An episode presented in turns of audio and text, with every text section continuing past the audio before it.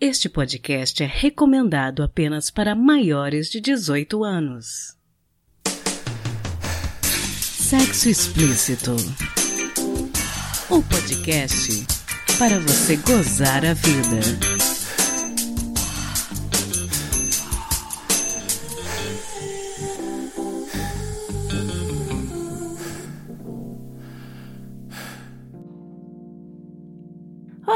Taradinhos e taradinhas. Esse é o Sexo Explícito, seu podcast para você gozar a vida, e eu sou sua apresentadora Priscila Armani. Hoje com a gente para responder mais dúvidas de vocês, eu recebo mais uma vez o psicólogo e sexólogo mineiro Rodrigo Torres. Boa noite, doutor Rodrigo. Boa noite, Pri, tudo bem? Tudo ótimo. Conta pra gente a respeito do seu trabalho na Sextima em Belo Horizonte. Então, a Sextima é, é um projeto meu e da minha sócia, minha esposa, esposa, minha sócia de vida, a Mônica, é, onde a gente recebe tanto pacientes individuais quanto casais com questões na área sexual e nos conflitos nas relações. Eu sou psicólogo e sexólogo da clínica, hoje tenho minha equipe que trabalha comigo também, atendendo a, aos pacientes que eu não consigo atender, e a Mônica, ela é psicóloga e terapeuta de casal, que atende aos casais com conflitos na, na área é, relacional. Estamos junto nesse projeto desde 2010,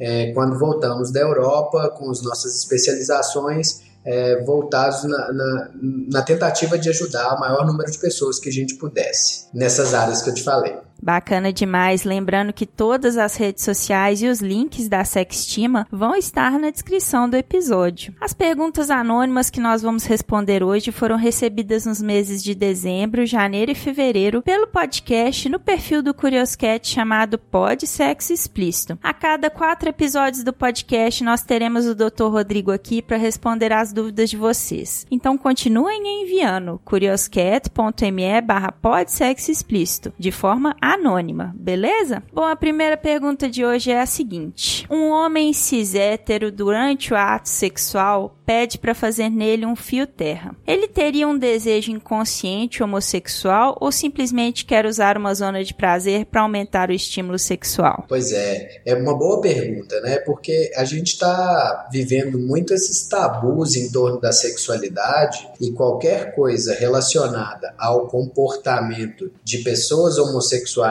fica sendo caracterizada como se aquele sujeito fosse homossexual. Mas é um mito isso, é uma crença completamente equivocada. Na realidade, todos os homens podem sentir prazer com o estímulo da região anal. É, o problema é que a nossa sociedade diz que isso é errado ou que isso é de um comportamento homossexual. Mito, tá? É, nós sentimos prazer na região anal, primeiro porque é um, uma mucosa, né? Uma região com terminações nervosas sensíveis. E, por um outro lado, também tem o acesso à próstata. Muitos estudiosos chamam essa região de ponto P, né? Quando as mulheres, a gente fala da região do ponto G, é, que é o ponto do Grafenberg, que foi o cara que descobriu uma região sensível na mucosa da vagina. É, o, o, ponto P no homem tem a ver com o estímulo indireto, ou até mesmo é, um toque mais próximo da, da região da próstata. Então, todo homem tem possibilidade de sentir prazer nessa região. E isso não significa que esse comportamento seja homossexual ou que ele tenha um desejo inconsciente de viver uma relação homossexual.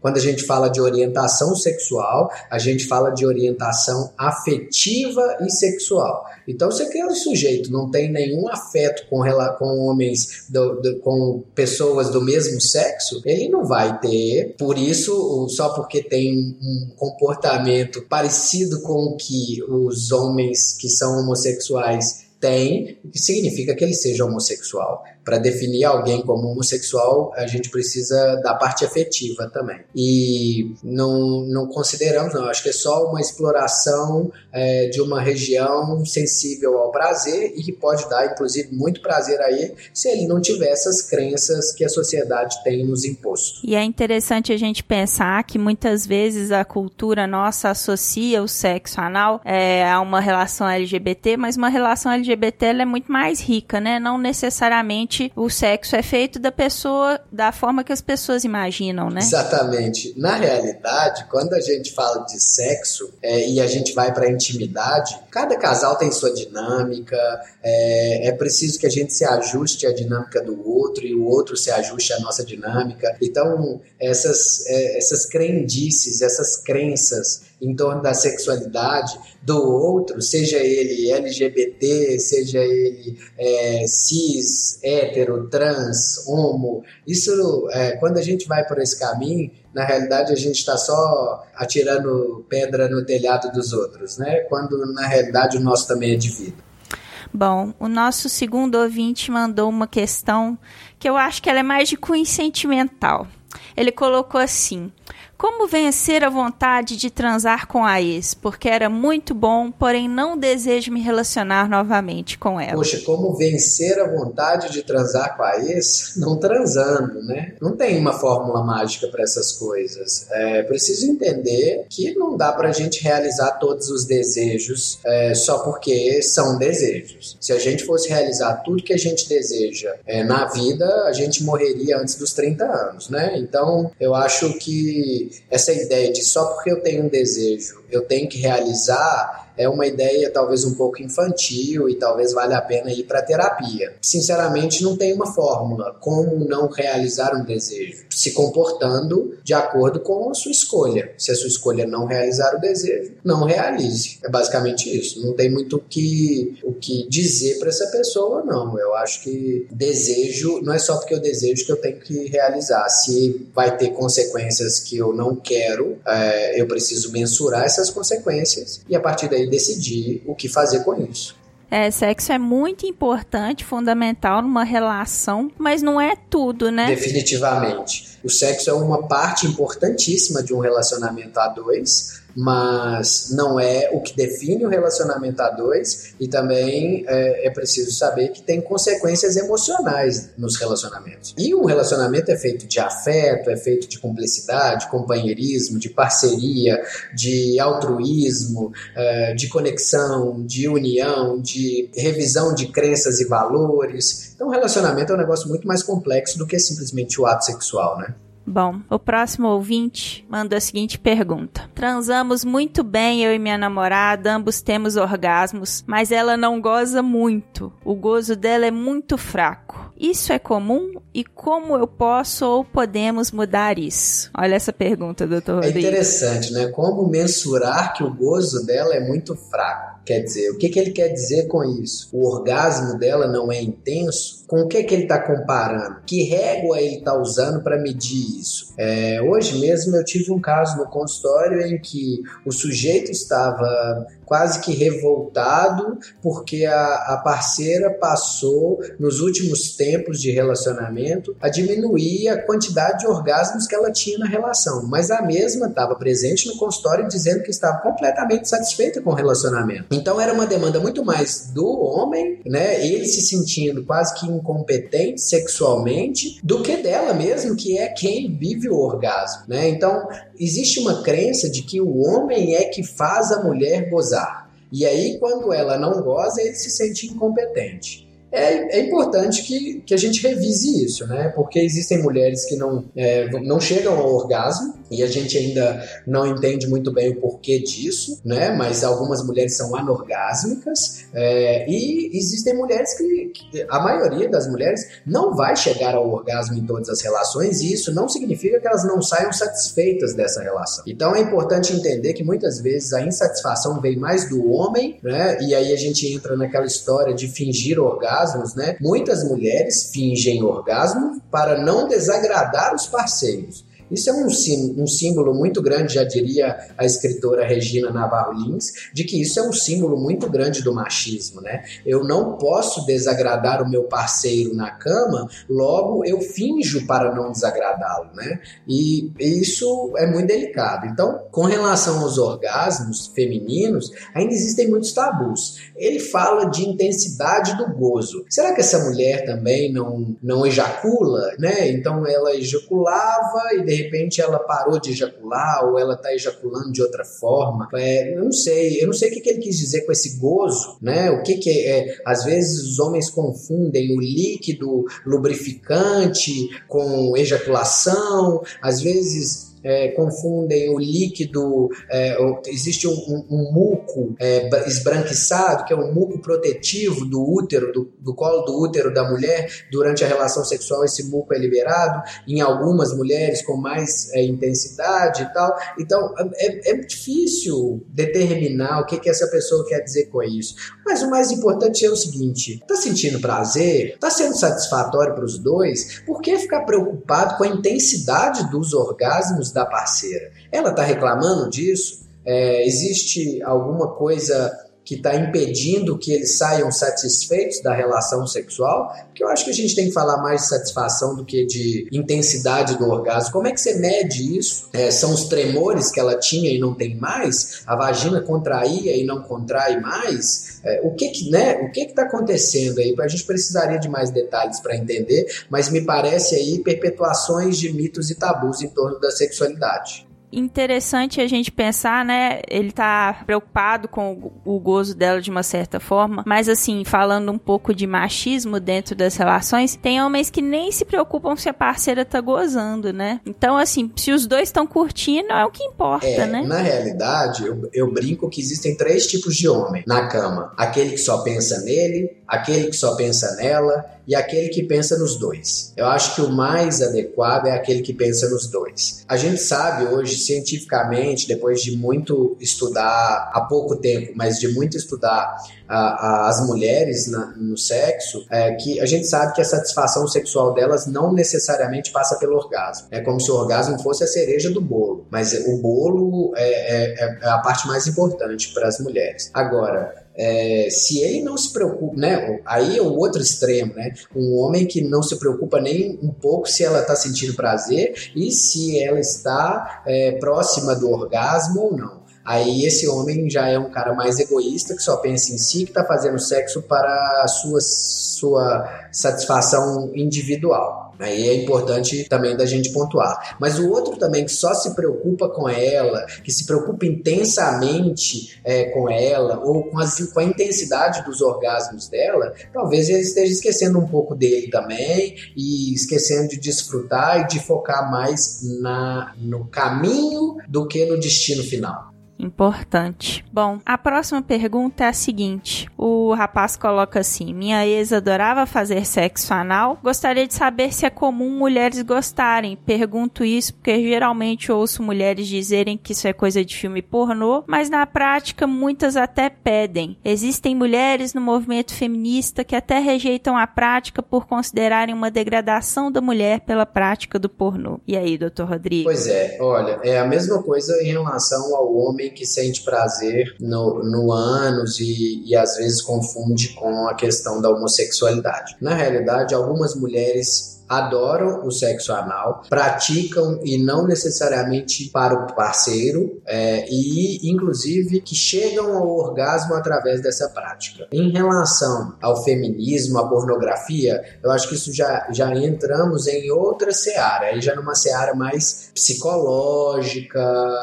em termos de cultura, às vezes de religiosidade e tudo mais é, ou às vezes de ativismo, como no feminismo, ou nas feministas que, que acreditam que isso seria uma degradação da mulher. Mas a gente sabe que muitas mulheres sentem prazer. E essas mulheres que experimentaram e sentiram prazer e não dor, elas vão pedir, elas vão desfrutar e é uma prática super saudável que não tem nenhuma contraindicação desde que feita com carinho, com respeito, com cuidado com o outro e se tra traz prazer, por que não? Então há de se construir essas crenças a respeito dos, do sexo e dos tabus de que toda mulher vai gostar ou tem que gostar porque outras gostam, né? E também de que uh, a mulher que gosta ela está se submetendo ao homem. Não necessariamente é assim. Eu acho importante que a gente entenda a individualidade, né? Existem pessoas que são diferentes das outras. Umas vão ser mais adeptas a um tipo de comportamento e outras menos. E aí é só respeitar a individualidade, ter muita comunicação, que vai tudo funcionar e fluir do jeito que for mais saudável para todo mundo.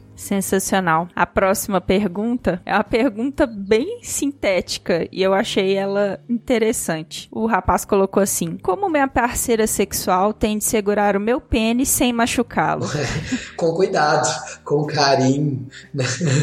Com, com um pouco de, de, né, de entendimento de que ela não está segurando um cabo de vassoura, mas também que o seu pênis não é um, um objeto tão sensível. Isso é, a melhor maneira é comunicando para ela como você gosta, né? Como você gosta que segure no seu pênis. Então ensina para ela, comunica com ela, fala, mostra, exemplifica, desenha, pega a mão dela, põe em cima da sua, é, mostra a aplicação da força que você gosta. Isso você vai resolver com um pouquinho de comunicação, liberdade, intimidade e ensinamento. Eu acho que só você sabe o que você sente quando ela encosta no seu pênis. Se você sabe, ensina para ela que ela vai aprender, né? Se ela foi capaz de aprender a fazer sexo, ela é capaz de aprender como segurar no seu pênis. Eu acho que a questão aqui é comunicação, né? Acho que esse conselho vale para tudo, né? Claramente, Pri. Na realidade, a maioria dos problemas sexuais vem da falta de comunicação. Acabo de atender um casal aqui agora também que o problema é comunicação o homem não consegue se expressar, a mulher não consegue entender, aí passa a ser trabalhar com adivinhações, com leitura de pensamento, com antecipações de fracassos, e aí começa o problema. Olha, eu vou te dizer que um dos maiores problemas nos relacionamentos a dois, não só sexuais, mas também nos sexuais, é a falta de comunicação. A gente precisa aprender a se comunicar. Bom, a próxima pergunta é um pouco mais técnica. A pessoa pergunta assim: antibióticos ou corticoides podem atrapalhar a libido? Precisei fazer uma extração de dente, enxerto ósseo e a minha libido, que costuma ser pulsante, foi a zero. Tesão e desejos nulos. Já parei com os remédios, mas continuo sem libido. O que fazer? Olha, então, eu não, eu desconheço, né? Não sou médico, mas eu desconheço que antibióticos podem diminuir a libido. Outro dia, um casal de pacientes me perguntou se é, que eles tomam, um tomava um anti-inflamatório e o anti-inflamatório deixava a pessoa irritada. Esses efeitos colaterais, eles não acontecem em todo mundo, não. É, eu desconheço cientificamente a ideia de que antibióticos ou corticoides podem é, diminuir a libido. Uh, talvez valha a pena dar uma olhada com o ginecologista, mas me parece que foi um procedimento pesado, né? Difícil, é, enxerto ósseo e tudo mais. Então, isso pode ter abalado essa pessoa emocionalmente e aí sim a libido dela ter dado uma queda. Porque se ela parou, se fossem os remédios e ela parou de tomar os remédios e a libido não voltou, parece que não foram os remédios, né? Então é, é importante de repente dar uma olhada nos, nos níveis hormonais, ver se está tudo ok, mas ver também um pouco da parte emocional, se não ficou algum abalo ou se não aconteceu algum evento, alguma coisa nesse mesmo momento dessa cirurgia que fez com que essa libido desse uma diminuída. Mas eu desconfio que não sejam os remédios, não. É interessante pensar que, assim, durante um processo assim, a libido, ela não tem que estar tá alta, né? A pessoa ela tem que ter um tempo para estar tá bem, para descansar também. Exatamente. É, cada pessoa responde a um processo, a, um, a uma situação dessa de estresse de uma forma, né? Então o organismo, o cérebro, ele vai se regular ali para poder proteger é, o seu corpo dessas invasões que foram essas cirurgias e tudo mais. Os remédios que influenciam diretamente assim na sexualidade, que a gente tem mais clareza, são os antidepressivos antidepressivos, são os remédios para pressão arterial. Alguns remédios, sim, têm como efeito colateral, às vezes, a diminuição da libido, do desejo sexual, uma anorgasmia situacional, ou às vezes uma ejaculação retardada. Esse, alguns remédios podem sim causar esse tipo de, de disfunção sexual, mas é, não acredito que esses, esses dois remédios, tanto os corticoides quanto os antibióticos, possam ter causado isso, não. Eu desconfio que seja seja a raiz seja outra. Bom, a nossa última pergunta de hoje vem de uma mulher. Ela diz o seguinte: Não sei se já gozei alguma vez transando e não consigo me masturbar por tempo suficiente para saber como é, mas sinto prazer durante o sexo. O que fazer? Então, eu, eu costumo dizer o seguinte: a mulher que não sabe se chegou ao orgasmo significa que ela não chegou ao orgasmo. Geralmente, a mulher sabe que ela chegou ao orgasmo, ou ela, a que acha que chegou, chegou. A que acha que não chegou, geralmente não chegou. Ela disse que nunca se masturbou tempo suficiente para chegar lá. Por quê? Eu perguntaria. Segunda coisa, a gente pode usar alguns facilitadores para que ela chegue ao orgasmo, por exemplo, os vibradores de clitóris, né? Nos vibradores, o clitóris, ele é sensível a ele tem células sensíveis à vibração. Ou seja, os vibradores, eles vibram numa frequência específica para os clitóris, para o clitóris, é, e eu acho que é, de repente isso pode facilitar o orgasmo dela. Mas se ela sai satisfeita da relação sexual, por que que isso está sendo um assunto que está incomodando? Às vezes incomoda o parceiro que nós falamos mais cedo, né? É, mas eu acho que a gente tem que focar mais nessa satisfação. E se isso realmente for um problema para ela, eu indicaria autoconhecimento, entender como o corpo dela funciona, explorar um pouco mais de tempo, né? perder um pouco mais de tempo ali explorando o próprio corpo, descobrindo as zonas erógenas, entendendo é, o cérebro dela, porque o orgasmo feminino está muito ligado à entrega e a relaxamento. É, então, diria para essa pessoa se conhecer um pouco melhor, se conhecer um pouco mais. E quem sabe ela não pode descobrir o caminho dela até o orgasmo. Não precisa ter pressa, né? Tirar um tempo para se curtir mais, né? Sem dúvida. E eu acho que o ideal também é que ela desfrute do caminho e não necessariamente fique obsessiva com o destino final. Eu gosto muito dessa frase porque é, a gente fica tão focado em chegar em algum lugar, a gente está tão genitalizado, a gente está tão focado em performance, desempenho, que a gente esquece de experimentar, de aproveitar o caminho, de observar as sensações, de observar as, as coisas bonitas que tem nesse, nesse caminho e fica muito preso ao destino. Então, o orgasmo feminino é gostoso para elas, é interessante, faz bem, mas não é o mais importante ou mais interessante de uma relação sexual. Bom, doutor Rodrigo, para terminar, como a gente sempre termina, gostaria de te pedir um conselho para os meus ouvintes gozarem mais a vida. Então, que gozar seja desfrutar e não necessariamente chegar ao orgasmo. Hoje ficou bem interessante, né? As, as perguntas levaram a gente a falar um pouco mais sobre orgasmo e, e acho que o importante é isso: que gozem, que desfrutem, que aproveitem, que se deliciem. E o orgasmo vai vir como consequência, assim como o sexo deve ser uma consequência de um relacionamento saudável, de duas pessoas que querem se, se amar, se curtir, aproveitar. Tá vindo carnaval aí, as pessoas têm que curtir mesmo, transar mesmo, com responsabilidade. Mas lembrando que sexo não é um pênis dentro da vagina fazendo movimento de vai e vem. Sexo é prazer e erotismo associados. Então, que se tiver os dois juntos, poxa, estamos felizes, vamos curtir. É, a gente está muito preso na ideia é, de performance, desempenho, sexo como forma de manifestar o meu ego, quanto na realidade a gente precisa focar em afeto, carinho, troca, cumplicidade, parceria, companheirismo, e aí o sexo, a penetração, a ereção, a ejaculação, o orgasmo vão ser consequências de momentos deliciosos que a gente vai passando juntos. Sensacional. Muito obrigada, viu, doutor Rodrigo, por conversar com a gente hoje. Eu que agradeço, Pri. Abraço.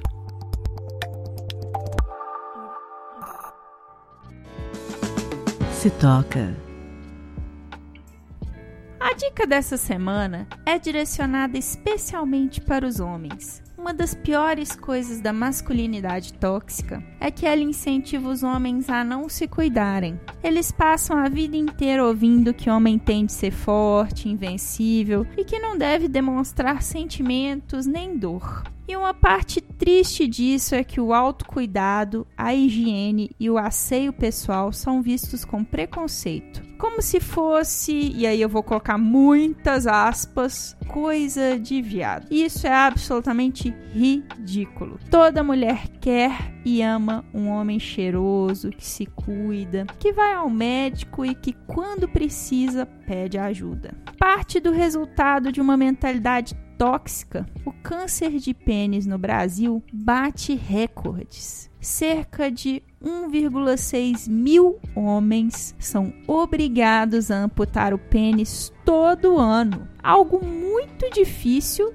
e doloroso. E uma das grandes causas desse câncer é a falta de higiene pessoal. Por isso, o Instituto Lado a Lado pela Vida desenvolveu, dentro da campanha do Novembro Azul, um perfil no Instagram chamado Cujo. Esse perfil fez parceria com vários ilustradores e traz diariamente um lembrete divertido para incentivar os homens que o seguem a lavar o pinto. É um perfil bem divertido, com os mais diversificados desenhos de pênis e várias frases engraçadas que acompanham, do tipo lábio majestoso, do lado de uma ilustração de um pênis como se fosse a carta rei do baralho. E tem um sabre de luz envolto em uma nuvem de água e sabão com a frase: O sabre lavar você deve. Bem o estilo de um conselho que o mestre Yoda daria. Mais do que recomendar o perfil do lábio dito cujo, hoje eu quero recomendar aos homens que se cuidem Lavem o pinto, sim. Lava a piroca direitinho. Pensa que isso é um ato de alto amor, de saúde. Pense também no bem-estar das pessoas que se relacionam com você. Tomar um bom banho, lavar tudo direitinho e ficar perfumado pode ter um impacto decisivo na sua vida e no sexo. Pense nisso. E você, tem alguma dica de saúde, de perfil no Instagram, Twitter ou alguma outra que você acha que seria bacana divulgar por aqui? Me manda no e-mail sexoexplicitopodcast@gmail.com. Valeu. Quem conta um conto. O conto que vocês vão ouvir agora se chama E se tu viesse me ver Hoje à Noitinha, de Fred Elboni para o site EOH. O narrador é o Guilherme Augusto e o conto dele é o último dos que eu recebi da safra de 2019. Muito obrigada a todos que me enviaram contos no ano passado. Eu agradeço de coração. E se você tem vontade de ser um narrador ou narradora de um dos contos eróticos que a gente publica aqui, me manda um e-mail sexoexplicitopodcast@gmail.com. Você entrando em contato, eu te mando um conto para que você seja meu herói ou heroína, beleza? A sua participação com certeza irá abrilhantar o nosso podcast. Então fique agora com o nosso conto.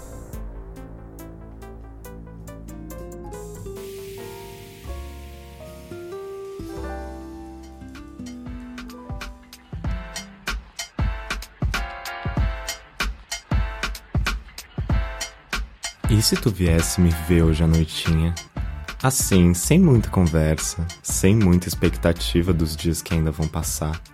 Só viesse ser hóspede aqui no meu coração. Acredite, faz sol aqui dentro. Mas viesse sorrindo, pois um sorriso custa tão pouco. E o amor, hoje, se faz tão raro. Vem cá. Pode vir de roupa. Eu tiro. Pode vir pulando. Te seguro. Pode vir sonhando, te faço coragem. Pode vir sorrindo, me encoraja a rir contigo. Pode vir para ser toda minha, não vou te ajuizar. Pode vir de coração aberto, fazemos primavera. Hoje te quero, minha puta. Mas por favor, não vá embora pela manhã. Fica aqui comigo, de rosto e coração, colado.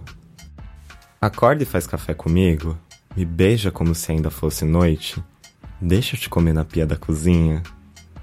Fecha os teus olhos. Me deixa colorir o coração que você trouxe. Me diz teus desejos, eu quero realizar todos. Cola teu rosto frio ao meu. Desliza em mim, me pega, me encara. Faz barulho. Mostra que essa bundinha ainda sabe se distrair nas nossas aventuras. E se, de volta à cama, eu te prendesse todas nos meus braços? Abre as pernas, me prende nelas, não me deixa sair. Segura o meu ombro, me joga na cama, sobe em mim, esquece o peso do mundo. Deixa eu te conduzir, deixa eu brincar com teu pescoço e mostrar que neles beijos se cabem mil. Deixa eu morder tua orelha e falar palavras de arrepio pertinho do teu ouvido. Puta, cachorra, safada. Se entrega, depois eu te devolvo. E se ainda a cama eu te roubasse toda pra mim? Deita comigo, deixa eu brincar com a tua boca, ouvir o eco dos teus passos indo à cozinha, ver teu riso de alívio, sentir a tua mão na minha. Me acarinha as costas, some comigo no fim de semana, deixa a nossa boca rimar. Me suja de amor, canta comigo no chuveiro, me deixa o cheiro de café no beijo de bom dia. Ah, esse momento é nosso, tão nosso, que nele vamos ser o que a gente quiser. Vamos fazer o que nos torne euforia. Esse é um filme estrelado e dirigido por nós. Vamos nos amar e nos acabar no mesmo tom. Mas por favor, antes de ir, cola o teu peito contra o meu, me deixa com a sensação de pôr do sol e sorri. Para mim, pro mundo. Me deixa dividir um pedaço do meu nublado, pois estou gostando de você. E só de falar isso, já me lembro da delícia que é ser vizinho do melhor sentimento do mundo. Te espero aqui hoje à noitinha, gostosa.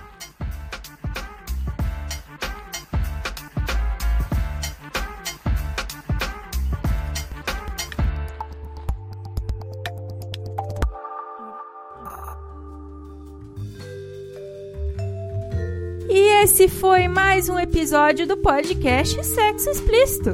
Foi bom para você? Com edição e vinhetas da cafeína do podcast Papo Delas, eu me despeço de vocês. Lembrando que já estamos com o nosso PicPay ativo. Então, se você acredita no nosso projeto, passa lá e doa um, cinco, dez reais pra gente. A quantia que você quiser e achar que a gente merece. Nosso perfil no PicPay é arroba sexo explícito. E lembrando também que o nosso site está no ar com todas as informações referentes a todos os episódios. Acesse lá em sexoexplicitopodcast.com.br. Também estamos no Instagram, no arroba Sexo Explícito Podcast e no Telegram. Só buscar pelo grupo s.e.podcast. E você pode me ouvir em qualquer agregador de podcast de sua preferência, além de Deezer, iTunes, Google Podcasts e Spotify. E aí, o que você está esperando? Bora gozar a vida? Beijo!